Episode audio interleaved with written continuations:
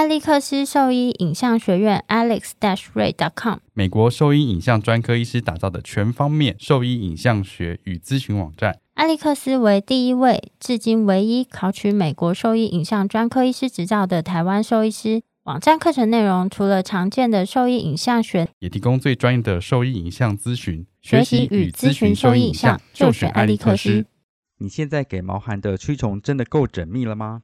新健爽比你想的更周到，犬猫体内外寄生虫三十种适应症一次搞定，简单几滴让你三十天都放心。搭配李兰灵藻湿，对付跳蚤必施长达八个月的保护。一秒圈上零叮咬，没有空窗期，不怕水，也没有异味，让毛孩安心享乐。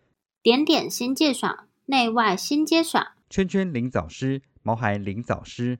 让狗狗、猫猫的防虫新生活可圈可点。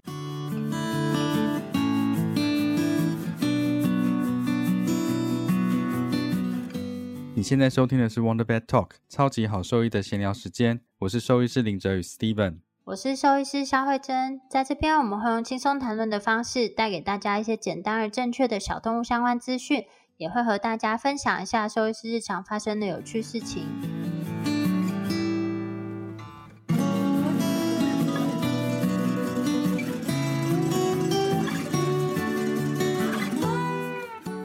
我们今天现在有做蛮多关节炎的狗狗跟猫咪嘛，对不对？就是我目前做复健治疗，所以会遇到很多像这样子有关节问题的狗狗或猫咪来咨询，所以我们都会针对这个部分跟他做比较完整的建议，例如说从环境、饮食、从疼痛管理跟它的运动还有肌群的强度这些去做建议嘛，所以我们是做一个这么完整的照护跟评估。然后这才是一个比较正常的关节炎的控制嘛，对不对？对，没错。不是，就是这个之前其实就讨论过啊。其实我觉得不单是关节炎啦，应该是说很多慢性疾病的管控，它其实都不是单一个方面的。控管而已，其实都是多方面的。那关节炎它就属于慢性疾病的其中一种，所以你用多模式的去管理这个慢性疾病，其实是一个很合理，然后合乎逻辑的事情。这样子应该是像喝水一样这么简单，或者是这么理所当然的事情。但是就是有听到，一个是网络上的资讯，第二个就是有一些其他的声音传播的方式，去特别强调某一种治疗的项目的话。很容易让人混淆，说这个东西是不是只要做这件事情，它就会得到很好的效果？像我今天在家里啊，我就开着东森的电影台，他就开始在介绍一个关节的保养品。哦，我觉得那个超级夸张的，他把那个讲成就是他只要吃了这个东西，他的神经啊，或者是他的关节软骨全部都可以修复。哎。然后还说他妈妈之前有点不良于行，都在家里都不出门不运动。他妈妈现在才吃不到一个月的时间，你看，然后就拿照片说：“我妈去爬山呢。”这样子的方式，这不就是现代版的电台卖药吗？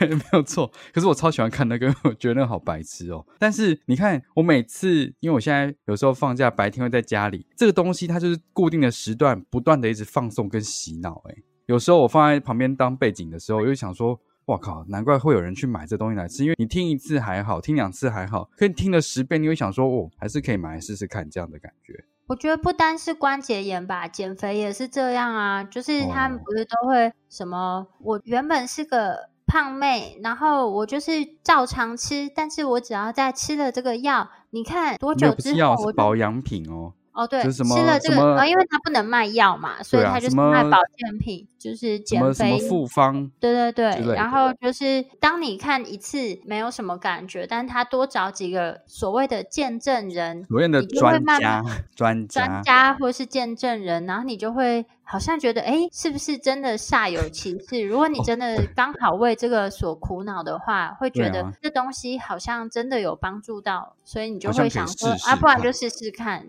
因为他呢，有时候就会访问，就有个老先生，他说：“你吃了这个觉得怎么样？”他说：“啊，这个对啊，很很棒啊，我吃了以后，真的真的改善很多啊，这样子。”这个我听了好几遍，但那个演员就演的还算蛮生硬的。哎，你知道，就是其实蛮多电台，呃，不是电台，就是新闻啊，他们访问的所谓的路人，其实都不是真的，都 say 好的，不是吗？就是那些路人可能是就有的是灵眼啦，或是就是亲朋好友找来，或是临时就是有先讲好的，不是真路人。因为你知道，我大学的时候曾经有去担当过几次这样的角色。你是被塞好的路人。对对对，我去试吃。什么议题？试吃啊，试吃。你也知道餐厅，他们说 这间餐厅你要不要去吃看看？不过要怎样怎样怎样，我就说哦，当然好啊。然后大学的时候很穷。所以我参与过今后加，今后今后加这样子。没有要讲的，就是不要那么矫情，然后要有一点评论。我以前在养鸭中心那边见习的时候，然后那边有一个员工，他们家就是在那边有开牛肉面馆。牛肉面馆有名的是一种，我不知道像猫耳朵吗？捏面，就是它的面不是疙瘩吧？但它叫捏面哦，就是它有点类似像面疙瘩一样，就是它是一片一片的，它不是条状的面。但是是大片的，一个大概比拇指还要宽，这样子。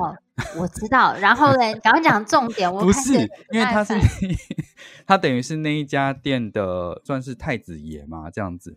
然后他就在里面 say 好，就是他在里面吃面，然后就有人去访问他，然后访问那个人就说：“你这边吃这个感觉怎么样？”他说：“哦，这个很好吃啊，我吃了三十年啦之类的。” 他说的没错啊，因为他从小在那边长大，他吃了三十年。对，然后说很推荐啊，没问题这样子。但是就是他就是那间店的太子爷这样。那不就是那间店的儿子吗？谁会讲太子爷？你为什么讲的那么太子爷？太子爷。没有，我要说的是，这些东西其实医生有责任去帮饲主去厘清这些问题，而不是像推销员一样一直去推销某一个治疗方式。先前还是有听到有些医生会在不管哪个管道，他会一直鼓吹说：“哎，这东西打干细胞就好，这个东西打干细胞怎么样？”那今天就有人来问我说：“这个骨折的部分，如果注射干细胞，是不是可以很有帮助？”但重点是，这个骨折本来就是一个不稳定、不愈合的一个骨折，通常是要去找这个不愈合的原因，而不是直接做像这样干细胞的治疗，就是它会给人家一个错误的希望嘛。这个部分的话，就是在处理的过程，它是已经知道已经有感染的问题，之前也有使用过 BMP 吗吗？你知道 BMP 吗？知道啊，就是通常我们不愈合的时候会放的一个促进生长的因子，类似之类的。但这个是比较有证据的东西嘛？这个就有效果、有证据的东西。相对，但是我是觉得，呃，应该是说骨折在没有办法稳定它的情况下，说实话，你放再多，无论是促进愈合的东西啊，其实都没有用。对啊，因为一定是要先让它是稳定的情况下，那可能它就是缺乏或是需要这些促进生长因子的协助，或是像这种我们有时候会用移植骨啊等等之类的，那才啊，或是这那这才会就是提供。所需要的帮助，但是如果都还在那边晃来晃去，用想了就知道怎么会愈合呢？其实我觉得，就像你大家应该都有 DIY 过，就是组装家具。那你今天如果比如说螺丝完全没有锁紧的情况下，你在那边粘白胶，怎么粘得住？就它就是会晃啊，它就是会晃啊。那白胶粘上去，它顶多就是软软的，就是它其实没有办法像你螺丝锁进去一样，它提供相对比较好的稳定性。所以骨折也可能是类似的道理，因为我现在一时想不到更好的比喻，但因为最近就是搬家，就装了很多家具，所以我就是在那个组装家具的时候，我就是有深刻这样子的体会。而且你知道吗？就是有一些它也有点像用 Lexcore 的那种锁法，就是很好锁诶，就是你知道便宜的跟贵的，其实它那个螺纹啊，还有它的锁的方式都完全不一样，有的要吃超多力，然后有的就是很轻松就可以锁很紧。哎，你知道这种时候就会想说，应该要放一个电钻在家里。根本就不用自己锁。对我那时候就是锁到真的很烦，而且 因为我要放，手会很酸呢。不是，因为重点是我要放书，所以我的书呢高度都没有一致。然后你又想要完美的利用这个书架的，就是可以陈列的空间，所以我都要算的很刚好。有时候是锁好之后发现，靠，那个最高的那本书刚忘记算那个高度了，然后我要再重来一次。没错，而且像我买了一个架子，它没有办法调高度，然后我微波炉。就差零点五公分塞不进去，我就只好再买一个新的架子。因为我那个新的微波炉，微波炉比较贵啊。因为我刚好我喜欢的那一款微波炉。它就是比别人高。我就是嗯当时去量，就我就想说微波炉可能都差不多，所以我也没有仔细去看那个高度，我就想说这个应该它就是比别人高，对，它就是比别人高，然后啊 吐血，就差那么零点五公分，我试了各个角度，真的很痛不能退那个柜子。我都装好了，不能退啦。对啊，好烦哦，就那么零点五公分，所以我现在就是小本本里面有很多那个嗯尺寸，那个真的很痛苦。所以我没有在说，没有一个治疗方式，没有一个单一的治疗方式是绝对神奇的。尤其现在就是冠上干细胞这件事情，其实它背后的一些证据力其实都没有那么足够，尤其是在小动物里面，很多试验性的治疗，或者是你看到的那些成果，其实没有那么美好的啦。但我觉得，就我非常的困惑跟纳闷。其实你看啊，我们就蛮常出国去进修。当然，这一两年因为疫情的关系，就比较少去跟国外的兽医师交流。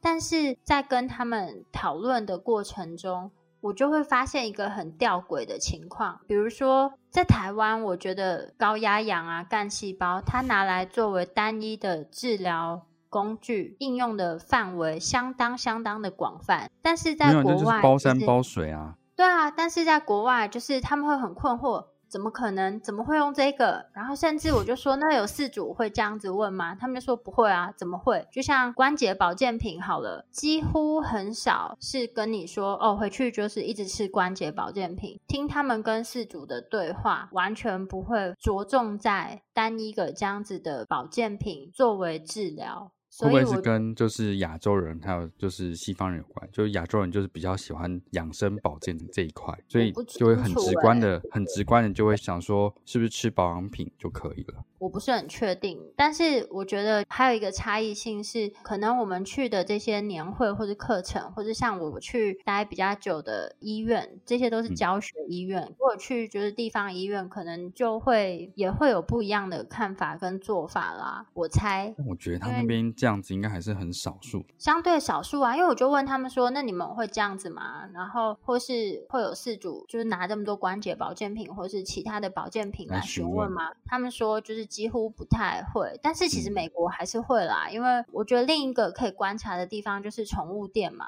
就是宠物嗯店，宠物用品店，在美国，其实你去店里面，它还是有很多区域是放不同的保健品，但是在瑞士基本上就超级少的，他们就是没有这个习惯，我觉得就比较不会着重在这一块。嗯。但他们就会有一些很特别，像我觉得我也没办法接受的事，就像猫，他就觉得猫应该要放养啊，就是他们对啊，所以我觉得可能每个地区都还是有一些差异性，但是我觉得针对疾病治疗本身啊，有一些核心的概念或是核心的观念，基本上是全世界通的。就像刚刚讲到的慢性病，它就是多模式的管理控制，绝对嗯不会是单一件事情。就如果那种讲的太神奇，或者是在推某一个东西，我觉得那都是不合理的。通常医生不会像商人一样，一直推荐你只做单一的治疗，而且又是这么高单价，还没有办法保证它会有什么疗效。这到底是为什么会有吸引力去做这件事情啊？可能商业考量的成分多一点点吧。哎，然后还有那个，我我问你哦，有人在做针灸保养的吗？我说人哦，有听过吗？例如说，我今天三不五时，我就啊，我去针灸保养一下好了，这样子。有，但是都是那种慢性病的，比如说就是中风。可那个是有问，那是治疗，那不算保养啊，因为它就是有可能没有完全正常啊，大部分都是这一种的，他们才会定嗯期回来，那算治疗，我觉得那个还是有问题的去治疗啊。或是有一些慢性疾病。因为我那天又听到那个主人在跟我说，有让他的动物每个礼拜去做保养型的高压氧这样子，或者是保养型的针灸这样，我就想说什么叫保养型啊？就是你今天没有任何问题去做，做好玩、做爽这样子哦。我的想法有一点点，就我不会这么讲这么直接啦，但是我我会就是我会讲说，这个疾病它的治疗的目的跟重点在哪边。嗯那你今天如果说就是经济上有余裕的话，你想要多做一些辅助性的治疗，做这些，我觉得我嗯其实也不反对，因为如果以他的状况或是这个动物，我觉得可能这件事伤害嗯性不高，然后嗯饲主他的经济时间都是可以配合，就是动物本身它的接受度也算高的话，那我觉得想多做不一定有太大伤害。但是如果他今天经济已经是很拮据了，那你就要选最重要的事情做啊，不是应该先吃饱呃再说啊，做什么保养型高压氧？对啊，或者是就是其实像那个癌症病，不是，我觉得重点还是重点还有就是他去做这件事情根本不是在医院内做的事情啊。那这样子更不 OK 啊！而且就像那个，就是一只很肥的，不论是狗还是猫，然后得关节炎，就一直说吃关节保健品有没有用？不是啊，你今天就这么胖，体重不嗯先减下来，吃什么都没屁用，好不好？就是然后去去做保养的东西，对啊，我就是说，你这个体重要先减下来，它的关节负担比较小的情况下，那你再选择你的经济还有你这个动物它合适的状况去做后面的治疗，不是说、嗯哦，我现在一发现它有这个问题，然后一直狂买各式各样的保健品啊，然后还是一直嗯让它吃吃吃吃那么多。懂我每次听到减不下来动物，我都有一点生气，因为我就说它它都吃什么，每次都说哦，它都吃很少啦，只有吃一点点饲料。那我就说那还有吃什么吗？然后他们就说哦，就还有吃一些鸡肉啦。然后我说后那鸡肉抖出来一大堆。对啊，然后鸡肉，呃，那他大概吃多少呢？呃，大概一餐吃个半碗鸡肉。然后我说你的 碗是多大碗？他说哦，就是他平常吃饭的碗。那我说他的饲料呢？哦，大概就浅浅一层。那我说他这样不就是吃鸡肉很多吗？对啊，那还就是吃很多啊，那有什么？但他真的吃饲料吃的比较少啊。对，就是他们有一些错误的认知，但嗯没关系啦，就是可能比例尺抓错了。今天就跟他讲哪个才是合适的比例尺，不要对错了。那没有一个单一的治疗方式是很神奇的，就是针对关节炎这件事情的话，它其实就是多方的去控制它。然后有很多觉得很神奇的东西，其实我觉得如果经济有考量的话，不需要特别去尝试它就是了。就是我会把它列在有钱有闲的情况下的辅助治疗。其实而且还有一件事情哦，就是之前有一只动物它打了干细胞，然后我就嗯问他说：“你的干细胞是什么样的干细胞？”不知道。我说是自体的还是异体的？不知道。是脂肪干细胞吗？不知道，什么都不知道。但他就是打了干细胞。然后我说：“你这样是打在关节内吗？”不知道。他花了多少钱？他打了两关节，花了四万块。花了一大笔钱，好歹要知道做了什么事吧？什么都不知道，我就想说，难怪会有人一直想去做这些治疗。这是一个对不起，多么轻松的一件事情啊，就是赚钱这件事情。我会花费唇舌念那么多书，然后花那么多心思去调控这些事情，还不如打两针呢。然后有没有用？好像有用。我就想说，都是 placebo effect 比较多吧。安慰剂效应，你要翻译一下。哦，打在皮下，然后你觉得有效，我喝茶都要醉了。没有，我觉得有有时候会讲到心很累，口干舌燥，我就会觉得说，是不是不要再讲了？每个人都没有，他那就要像那个个电视台卖药一样啊，就是要不停不停的重复，一直讲，讲到你都记得下来。就是说这些东西你在人家跟你讲的时候，你要知道它的来源，它是什么，它是不是合法的，怎么样？是不是合法的？你今天打了有问题怎么办？这打在身上了，就是对身体还是有些影响的，不要什么都不知道。有时候很累的时候，就会说：“好吧，你想你想怎么做就怎么做吧。没有了，你就我我不想再讲了。”我就没有，觉得我是觉得就是你今天还有想知道这些事情，所以你来询问我，都会跟你说这些。但是你一直要我说服你说不要去打这些事，其实心真的有点累了。就你要打，你有余裕的钱，你愿意这样花钱，什么都不知道的花钱，合不合法不知道的这样花钱，我觉得就去啊。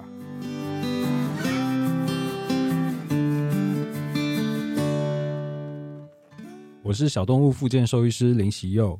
你现在收听的是 Wonder Vet Talk，超级好兽医的闲聊时间，最专业的小动物知识 Podcast 频道。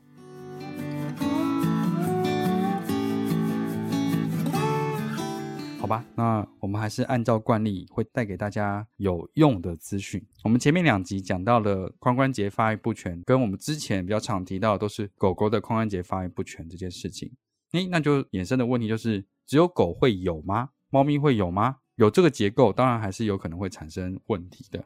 所以，针对猫咪的髋关节的部分，它也有发育不全的这件事情，只是比较少被提及到。就像猫咪的骨关节炎，之前我们也有讲过，就是猫咪其实也是，刚才讲说骨关节炎也是在猫咪非常常见的一个骨科疾病。但是表现出来的症状其实相对不会像狗狗那么明显。其实它有疼痛，只是你可能没有注意到。之前我们也都有呼吁过，在猫咪它对于疼痛的耐受度，还有疼痛显现出来的症状，其实是会需要更多的耐心去观察发现的。哎，你记不记得？像我后来就想说，其实真的很少很少观察到猫咪有单脚 carry 的步态出来，对会跛行，但是会跛行，但是很少会真的抬起来，对不对？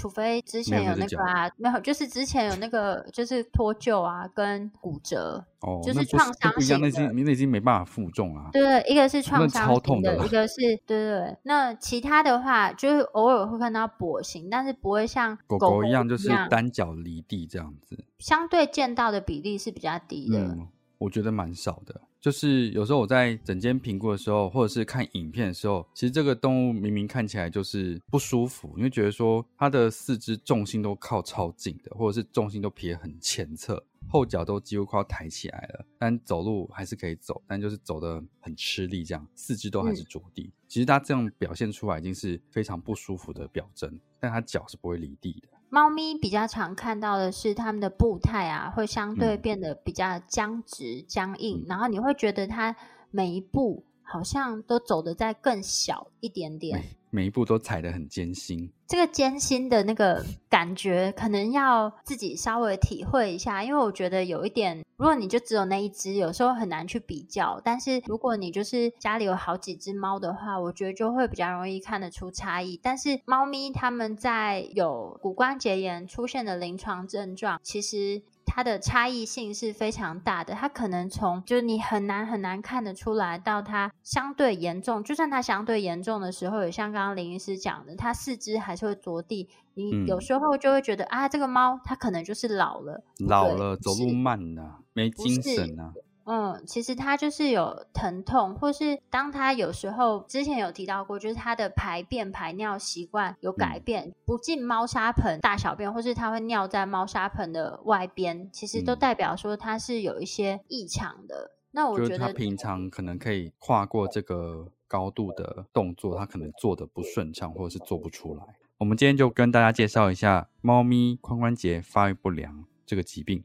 那先给大家几个数据：猫咪的髋关节发育不良啊，以及它相关的这个骨关节炎，在一般在家猫里面，它的发生率其实是可以从百分之六点六到百分之三十二。其实你可以发现到这个数据落差是非常大的，差异超大。因为在不同的研究里面，他们有的是家猫，有的是有品种猫。先单讲髋关节发育不良这件事相关的骨关节炎好了，因为其他位置其实都，其实猫咪最容易出现骨关节的位置，并不是单纯只有髋关节，就还有其他问题。但我们今天就着重在髋关节部分。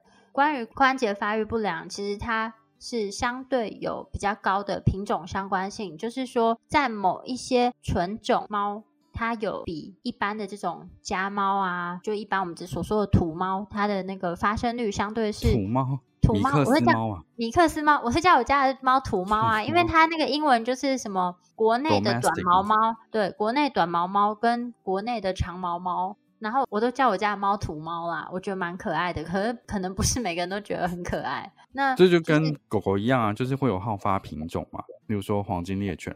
德国狼犬这样子，对，但是在猫咪的话，其实它这个品种的发生率，其实真的会比一般的米克斯猫来的高蛮多的，嗯，所以才会有三十二 percent 这个数据出来。啊，三十二 percent 这个数据，这一篇我不确定是哪一种猫咪，等一下我看一下哦。但它有几种比较好发的品种吧？嗯，有几种比较好发的品种，因为我刚刚是先讲一个大概，那篇三十二的它的猫的品种，我还要再确认一下。不过重点是，就是有几个品种的猫咪本身就是比较好发髋关节发育不良，例如缅因猫是又是缅因，又是缅因。缅因的话，我们讲到还有一个疾病 SCFE，对，如果没有 SCFE？没有听过的，记得去回溯一下上次那一集。股骨头骨喉滑脱症，就是在没有创伤的情况下，这个猫咪呢，它突然开始有后肢跛行，而且是在年纪相对比较轻的时候就出现这样子的症状，那就要小心，可能是这个疾病。一般是三岁以内。嗯，那台湾就是上次有提到，就关于早期绝育到底会不会有一些影响？那如果有兴趣的，就是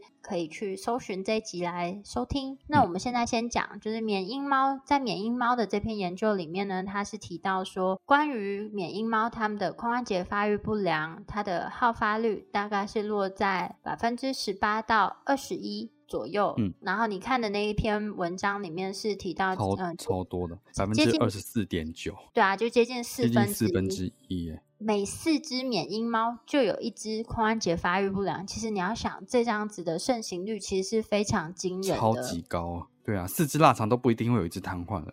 千万不要，太可怜了。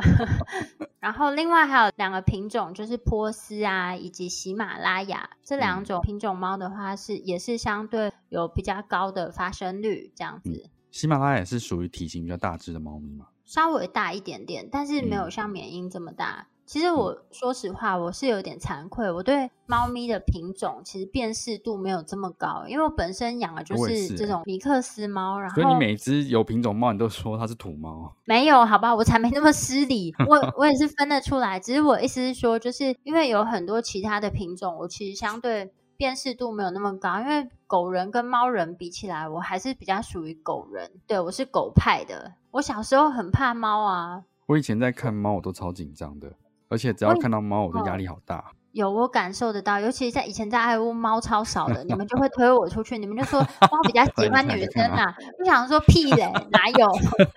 对啊，你们都会说还是这个你看，不管是什么病，我们上次有超失礼的，你知道有一个犬种叫罗琴犬吗？我不知道啊。四维罗，秦始皇的秦，它居然是一个品种。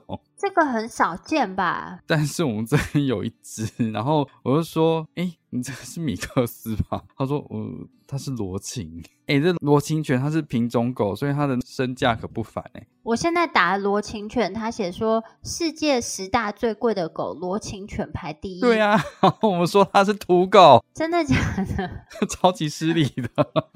不是啊，这再怎样也不是没有，你就想说他是米克斯，因为他又不是要像马尔济斯，又不像马尔济斯，然后又像约克夏，又不像约克夏。你家那只也是米克梗犬然，后呢，我家的这是米克斯啊，没错，怎么了对啊，吗？就是米克斯，所以我就想说它应该也是混出来，例如说它可能是西施，然后混马尔济斯之类的。其实我觉得是长得有一点点像西施诶、但它其实本人还好，就是有点像杂色的西施，可是腿更长，然后腿更壮，也没有那么扁。可是我查到一个，怎么看起来像是雪纳瑞的脸？我们这边这一只看起来很像毛色不均匀白的马尔济斯，然后所以我就哦想说它应该是混种。题外话，真的超题外话，我刚本来想讲养猫的人 我刚讲哪里？很多。对啊，你好烦哦！我本来想介绍是你先提到猫的犬种的，那土猫土猫我是说猫的品种，然后我本来想要带入，就是猫的家长到底有多多，因为前一个周末在那个南港展览馆那边就办了一个猫咪博览会，其实就有点像宠物展，但是它这次是猫咪专专属的宠物展，超超级屌的欸。超级厉害的。之前我去宠物展，就是其实就狗猫混合，还有一些其他特宠啊等等之类的，嗯然后蛮多家长让猫咪有觉得尊爵不凡的感觉。也不是，就是我觉得那个场合就狗猫都带去，其实不管是狗还是猫，我觉得我自己进去那个场合，其实压力都超大，因为我其实有嗯点无法，人群恐惧症，就是我在人很多的地方，我感觉到有点呼吸不过来，会我会有一点。然后我的狗其实超级爱吃那个点心啊什么之类的，但是它去那个宠物展，它就是紧张到它一个都不吃，它也没有想要玩，它就是压力很大。然后我也压力很大，之前我都还会去，但是就是几次这样子，我自己也有一点点受不了，所以我后来嗯就也不会去。那我想连人都可能会觉得有一点压力。那如果说，而且我都会避开尖峰时间去，我都去挑可能一般人不是啦，半夜两点它没有开，好不好？就是它通常都会跨一个平日，绝大多数，然后我都会是那个哦，你说例平日去。如说礼拜五这样子，礼拜五或是礼拜一，然后我就会就是那个平日的刚开展的那个时间去，比如说嗯十点到十二点这样子。嗯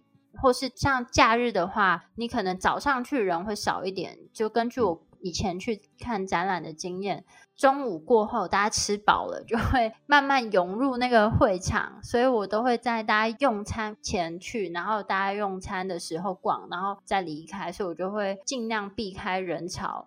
我觉得猫咪去这种场合，其实相对应该是压力比较大。这次就是超级厉害的，就是他举办了一个纯猫咪的宠物展，狗狗不所以能来哦。所以我觉得就是除了养猫的家长非常多以外，就是里面也办了蛮多，就是给家长听的这种猫咪讲堂啊，介绍了一些猫咪的一些疾病啊、饲养管理，之类的。今天我们就是虽然没有搭上这场盛会，但是也想要跟大家讲一下也想要跟大家分享一下关于猫咪骨关节。虽然髋它关节发看起来育不全这个疾病，对对对我们对帮大家补齐这个部分。虽然看起来好像没有这么疼痛，但实际上它真的有这个问题。而且你刚刚有提到缅因猫有四只，里面就有一只是对啊，超级多的。对啊，都这么高的发生率，你怎么？不过你有 SCFE 之后，可能就不会了哦。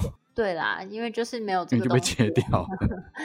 然后这边就是有一篇关于缅因猫，只针对缅因猫的统计资料，它就是在我们之前提过的欧法里面的这个资料库里面，有人去把它的资料库做整理，然后里面的话就是有两千五百四十八只的缅因猫。去看看说这些里面发生髋关节发育不全的猫咪的比例到底有多高？就在这资料库里面就有六百三十五只，也就是统计起来有百分之二十四点九的缅因猫是有髋关节发育不全这件事情。然后它的年纪是从四个月大到六十个月大，发育不全比较严重的可能在年龄比较大的。其实这应该是指的是骨关节炎显现出来的症状啦，这是比较合理的。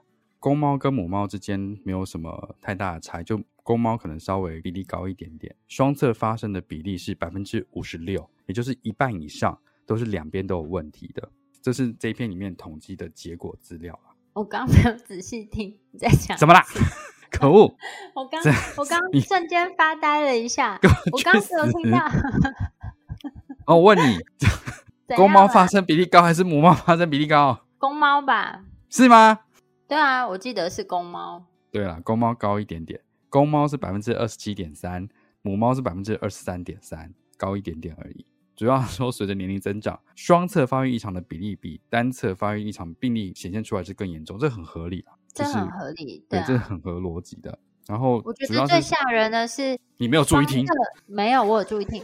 我就是有一点不是非常专心，反正就是我觉得最吓人的是双侧发生的比例，既然是大于五成，我刚刚说多少？五十六，偷看我资料，没有，我没有偷看这句，我有听到，因为那你最后一哦句讲的，嗯没错，很夸张哎，我觉得。而且一般来讲啊，如果它是双侧都有髋关节发育不良的话，通常这只猫咪它发育不良的程度会远大于只有单侧的病例。就是那个严重程度啊，就蛮合逻辑的。所以这个战猫其实真的是很需要，而且很值得注意的一个嗯。疾病跟议题啊，并不是说、哦它体重轻啊，症状不明显，或是它年纪大了或者什么之嗯。类的，就是用这种姑息的态度去面对这个疾病。其实有很嗯。多我们可以做的事，去让它的生活品质变得更好。我是台大动物医院外科马队兽医师高以峰。您现在收听的是 Wonder Vet Talk，超级好兽医的闲聊时间，最专业的小动物知识 Podcast 频道。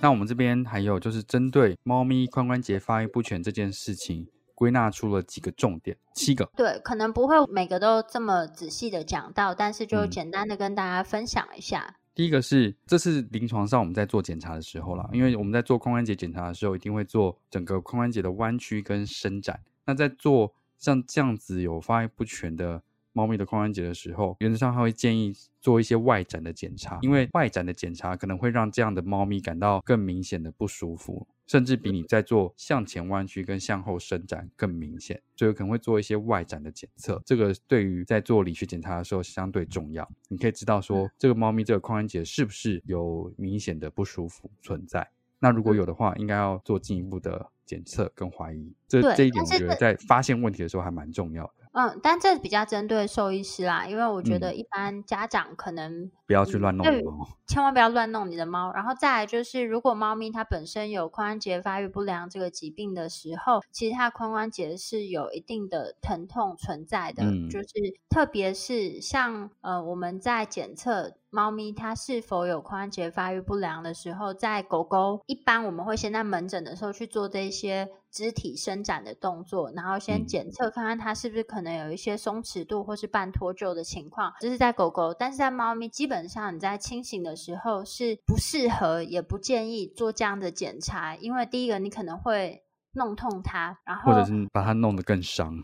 对，然后第二个事情是，猫咪它的髋关节松弛的情况，其实在清醒的时候几乎是很难检查得到的，所就几乎是测不出来的啦。嗯，几乎是测不出来。所以你想要在清醒的时候去完成这所有的事情，我觉得第一个你可能达不到诊断的效果，第二是猫咪可能会更疼痛。所以如果你要做这个检查，最好是建议在镇静的情况下去进行，会比较好一点。再就是家长如果要，就是说你可能要发现这问题，有时候是常常听到是说猫咪很讨厌人家摸它屁股啊、髋关节部分啊，这些其实有可能会是一些表征啦。然后，那我们就讲第二个重点了。第二个重点主要是针对猫咪本身的髋关节结构去做描述的，就是跟狗狗的髋关节窝比起来的话，它的髋关节的窝原本就比较浅一点的，这是在猫咪 X 光影像上呃显示的结构，这是第二个重点。所以我们在做判读的时候，不能用狗当范本，它就是猫，猫就是本来就是比较浅一点，这件事情要有这样的认知。而且就是在做猫咪的髋关节检查的拍摄啊，一般的欧法片的话，就是是拍仰躺，然后让它的双指向后方伸直啊，对，向后方伸直去跟人躺下的那姿势差不多了。但嗯是在猫咪的话呢，其实会比较建议，就是你在拍另外一个角度，就是把它弄成蛙腿姿。front leg 这样子。对对对，就是多拍这个角度，有时候可能可以让你发现潜在你并没有发现到的一些退化性关节或是发育不良的一些表征。因为一般我们拍的这个侧照跟仰躺照两个角度，可能对于猫咪的这个疾病筛检来说，会有一点点不太足够，所以建议可以多拍另外这个角度，或是呢，你可以拍一个斜照去你是说特意拍歪的？对对对，拍一个斜照，多一个角度上，这个髋关节上面是不是有什么其他的异常？但是前提是你原本两张标准的片要先拍啦，再多拍这个，而不是你不要先拍一个歪拍的。对啊，这样不行。好，那第三个这边提到就是髋关节的退行性变化发展，相对会跟狗狗比起来比较晚一点，因为我们之前有讲过，很多狗狗在年轻的时候，就是可能两岁或四岁的时候，就会有非常明显的退化性关节或者是二次性关节炎的症状跑出来。但是在猫咪的话，无论是症状或者是影像上的变化，都是比较晚的。在结构上来说，它们比较容易在髋关节窝的前背侧的边缘比较明显，在股骨头和股骨颈的部分则比较没有像狗狗那么明显。这是在猫咪髋关节发育不全里面第三个重点。我觉得这个很值得去记忆的，就是大家可以回想一下我们在整间看到的模型，其实你可以想一下，基本上那模型都是狗的啦。那它会给你一个有猫的、欸，对啊，就是正常的，一边是狗，呃，不就不是，就是那就是狗，然后一边是正常的，然后一边是异常的，然后那个异常的那个就是股骨头跟股骨颈的地方，你可以很都长得乱七八，糟的啊，它整个就是迷迷毛毛，长了完全已失去经不是原本的，就是完全看不出那个结构了啦。对，但是在猫脖子在哪里咪的话，找不到啊？嗯，像猫咪的话，它的变化程度可能就相对没有这么夸张。不会到这么夸张。就例如说它头比较扁啊，但是它的变化可能就没有像狗狗这么多。那第四点，这个我觉得就是在治疗上的一个重点啊。像我们刚刚前面提到的，猫咪本身疼痛的评估就没有这么容易，就是很有挑战性的。可是，可是像这样子的髋关节发育不全和骨关节炎，它们就是会产生不舒服，就是会产生不等程度的疼痛，就是会影响它的功能性。所以说这件事情应该是要被重视，而且是需要治疗的。这是它第四个强调的重点。刚刚那个我想要再补充一下，就是为什么猫咪它的这些关节的退行性变化会相对比狗狗来的嗯不那么明出现的更晚，然后或是不那么明显。第一个就是也是它们体重比较轻一点，嗯然后再来就是它们关节窝本身的结构跟狗狗是有一点不太一样，所以永远不要把猫咪当做小型犬来思考。猫咪它就是另一个独立的，它就是猫，它就是猫，对，它就是独立的物种，它的运动、生活形态、它的体型等等的都跟狗是完全不一样的。再来的话，它们在清醒的时候，你是很难会感受到它这个髋关节是有这个半脱臼的情况。那这个代表的意思是说，就是它跟狗狗的。髋关节发育不良，在疾病成因上造成它变严重的这个程度等等，其实是有蛮大的不同，所以这一点要特别的注意跟小心。嗯，永远不要把猫咪当做小型犬来思考。哦，第五点就是猫咪的髋关节发育不全和相关的退化性关节炎，初步我们需要做的治疗以非手术的治疗为主。什么叫非手术的治疗呢？其实就包含我们前面提到的骨关节炎的控制方式，包含它整体环境的一些改变或调整。然后另一个方就是疼痛管理，可以用物理治疗的方式进行疼痛管理，或者是饮食上可能要做一些调整。另外就是体重上可能要做管控。最后可能是营养保健的部分可以做进一步的介入。最后可能是可以给一些药物帮助疼痛的管理。这一些是属于非手术疗法的内容，然后也是我们一开始必须要介入的治疗方式。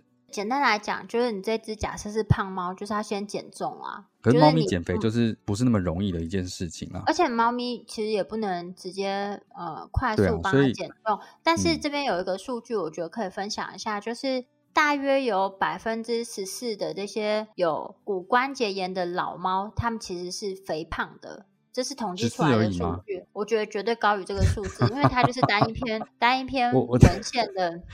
嗯，我目前就是不负责任的个人经验统计，大概有百分之百都是肥胖。对，但是因为已经到附件门诊啦，所以对，就是去你那边的病患就会会有一些偏差、偏偏误。对啊，所以这不是完全的正确，这样子。嗯嗯嗯。嗯，你要怎么样去控制他的体重？第一个就是可以先给低卡路里的饮食，但是当然这只是其中一个方式，就还是要看这个猫咪本身的健康状况去做饮食上的调整。但是其实，在饮食调整，其实你知道最重要的一个因素是什么吗？除了猫咪本身以外，就是饲主就家长的配合程度啊。哦，我觉得有方式就是，你今天给你猫吃多少，你就吃它的十倍量。我也没有吃到我狗吃的东西的十倍量啊，所以你就不会喂它吃这么多啊。我狗自己会限制它的饮食，它也没有想要多吃。我想让它吃胖一点，它也不要。它是一个有自制力的狗狗，它是有自制力。有的时候我会把体重控制这件事情就交给他的内科医师去处理啦，因为他可能还有一些其他比较复杂的内科问题，所以可能会让内科医师帮他做调控。嗯，但是重点就是他体重必须是要被控制住的，就是对，不是一直无限制的一直往上飙这样子。对啊，你就是体重很重，你要做什么控制？就是其他的方式效果都会很有限。然后再来的话，就是疼痛管理这件事，其实是在骨关节里面非常重要的一件事。那这就回到说，我们怎么样去评估猫咪它到底有没有疼痛？之前也分享过超级多次，就是关于猫咪的鬼脸评量，不止我们骨关节炎的部分也有提到。提到一些，就比如说他生活模式上面的改变啊，是不是比较不愿意爬高啊，或者是他能够跳的高度是受到限制等等之类，其实就是可以从这几个方面去观察它的变化。那接下来，在非手术的治疗方式都没有办法达到一个稳定或良好的结果的时候。就必须要考虑手术的方式。那在猫咪的话，比较常见的手术方式就是股骨头和股骨颈的切除术，以及人工髋关关节的置换术这两种。那这算是一个救援型的手术选择了。也就是说，你今天在保守控制或者是非手术的治疗方式都没有办法控制很稳定的话，这两个算是一个救援型的手术。那人工髋关节的话，还是一个重建型的手术，通常是比较能够有良好的或者是一致性的结果。就如果你的 candidate 选的好的话，通常它的效果一定是更好的。对，但是我现在想一个问题，就是你知道国外的猫其实体型都比亚洲的猫就是再大一点，整体啦，然后它的这个微型的 THR 的这个植入物，不确定对于台湾的猫咪来说是不是那么适合。但是我后嗯来转念一想，就好发的就是那种缅因啊等等这些，缅因就是绝对够大只啦，所以对啊，就是可以的啦。所以我刚刚的停顿是我在思考这件事情。反正这是多方评估之后，不一定会有这个选择，所以才会有这两种救援型的手术。有时候不是你想选就可以选的。对，但是我觉得就是前面这些方式一定都要全部，呃，也不是说全部都尝试，应该是说你只单靠一个事情是没有办法把这个髋关节发育不良以及它造成的骨关节炎的控管做得很好，其实都是需要多方面的。就像我们刚刚讲的，也不是说骨关节炎打了干细胞就会飞天这样子，这件事情就是它有可能是一个可以辅助的方式，但不是一个会有神奇治疗效果的一个方式啦。但我不晓得这样讲会不会对于家长来讲是不是有点太困难了？因为我觉得其就听十实遍啊，对啊，其实就是对家长来讲，就是要知道，猫咪并不是这个疾病的绝缘体，就是它会慢慢被重视，然后更多人会一直提到这个问题。然后，嗯如果你有养猫，你至少要知道，猫咪它也是会有骨关节，它也是会有受到这个疼痛所困扰而，影响到它生活品质这件事情。所以，如果你又是恰巧是这几种猫咪的家长的话，其实你要更知道，我的猫就是好发这几种疾病，那我是不是要提早去做一些检查，发现他有这个问题，我是不是要在环境上去帮他做一些什么样的调整等等之嗯类的？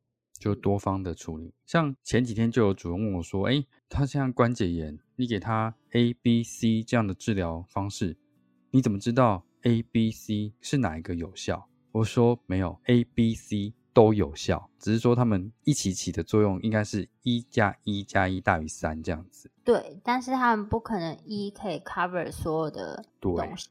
嗯，对，所以他们有的想法是我只要用一个方式去治疗就好，其实不是。为什么需要这么多方式？就是原则上是期望像这样的不同的治疗方式，副作用是最少的，可以达到最好的效果。还有第二件事情是，因为就骨关节它会造成一个长期慢性的疼痛。你在做疼痛管理的时候，基本上你不可能永远都仰赖止痛药物。这猫或是就算是人，它不可能长期吃止痛药吃一辈子。那你就是要用一些别的手段方式去减低它这个止痛药物的需求。就像嗯人的骨关节炎去换了人工髋关节，也并不代表说你就可以其他事情都不用做。如果你还是一个很胖的体重啊，或是肌肉量还是很少，其实你单换这个关节，对于生活品质的改善，其实会没有最好的达到最好的效果果。对对对对，就是还是要做肌肉软组织这应该还的锻炼还是蛮跟好理解的啦，就是四个都做到，你可能可以把你的整体的成效达到八十 percent，但你只做到单一个，你可能只能达到 ten percent。嗯嗯，好哦。那今天就是针对猫咪的髋关节发育不良，之前就是偶尔提一下这样子。那今天专门嗯就把它全部交给你们了。让大家就是针对猫咪的髋关节发育不良呢，有更多的认识和了解，然后在髋关节发育不良造成的骨关节炎的控制管理方面，千万不要把猫咪当做小型犬一样来嗯对待。猫咪就是一个独立的物种，那它应该用属于猫咪的管理控制方式来针对这个疾病做管控，才能达到比较好的效果。如果说对我们分享的内容有什么疑问，或是有其他问题想要询问我们的话，都可以上我们的网站，我们的网址是 triple w. wondervet. com. t w 或是 Google FB 搜寻 Wonder Vet 超级好兽医，都可以找到我们哦。喜欢我们的内容，也可以在 Apple Podcast 上面点选连结，请我们喝杯饮料。好哦，那今天的嗯分享就到这边啦，拜拜。OK，拜拜。